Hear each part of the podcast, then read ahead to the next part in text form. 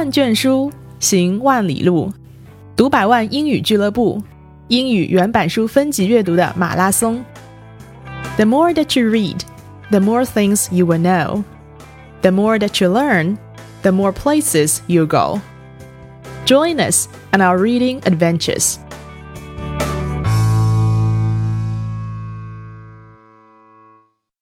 各位读百万英语俱乐部的小伙伴们，大家好，我是 Catherine 小 C 老师。今天依然要和大家聊一聊阅读英语原版书这件事。说到阅读的重要性，其实不仅是学英语，以前上学的时候，想必语文老师也经常和大家说要多读书，特别要读名著。因为名著嘛，经历了时间的考验，不仅在文字层面无可挑剔，在内容上也很有深度。所以，我们大家在找英语书读的时候，大概也特别想去读一读英语中的名著，这个想法本身当然是没有错的。可是我们真的拿起一本英语名著的时候，打击也就接踵而来。那么厚的一本书，语言又那么难，大部分同学啃了几页之后也就作罢了。所以我们在和大家讨论英语阅读的时候，经常强调选书的重要性，根据自己的水平出发，不能贪图高难度。直接就读《了不起的盖茨比》（The Great Gatsby） 这样的原版名著，除了难之外，还有一个常见的问题，就是距离今天已经有了一定的时间。《傲慢与偏见》出版于一八一三年，《汤姆叔叔的小屋》一八五二年，《双城记》一八五九年，这些大家最耳熟能详的作品都是出版于十九世纪，当时的许多表达。在语法、词汇、修辞等各个层面都和今天不太一样了。从学习语言的角度来说，在时间精力都有限的情况下，我们还是要优先去学今天在用的语言。这就是为什么在读百万，我们常常给大家推荐一些国外小朋友看的书，比如 Ronald Dell 写的书，因为这样的书出版年份并不太久，难度也不是很高，适合大家走台阶。不过，每个人都是有个性的学习者。很多同学看小孩书看得津津有味，阅读英语的兴趣大增，语言也在不知不觉中提高。但是，总有一些成年人吧，觉得看小孩书很别扭。那有没有一本名著，它的篇幅比较短，难度也不太高，内容又很深刻呢？这样的书啊，还真有。这就是我今天要和大家分享的《动物庄园》。Animal Farm，《Animal Farm》全书一共三万字不到一点，所以论篇幅，它是算不上 novel 的，只能算是 novella，意思是 a short novel，中篇小说。在美国和英国等英语国家，《Animal Farm》是中学阶段的必读书，早一点是初中，晚一点是高中，都是一定要读的。比如我在《Time》时代杂志的网站上就发现一篇文章。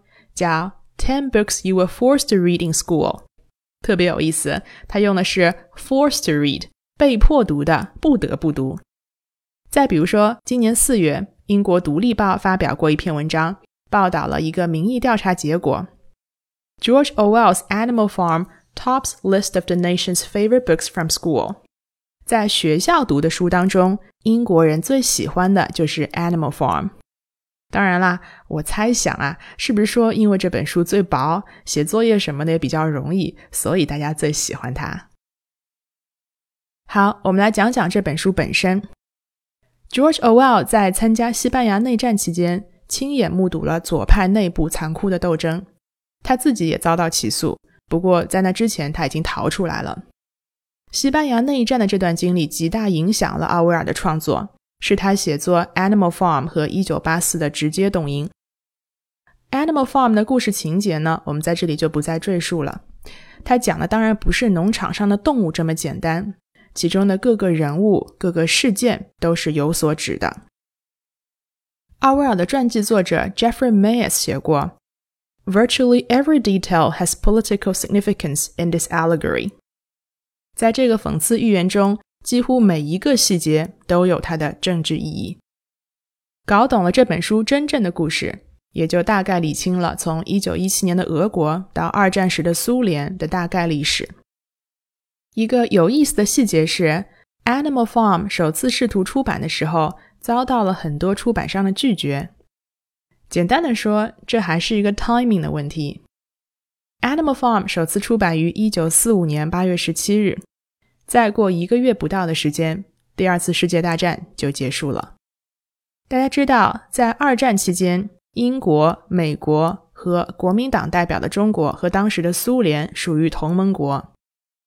由于该书属于极为典型的 anti-Soviet literature 反苏联文学，在当时战时的时代背景之下，主流的出版商都不敢触碰这样的题材，连奥威尔自己一直合作的出版商也不敢接受。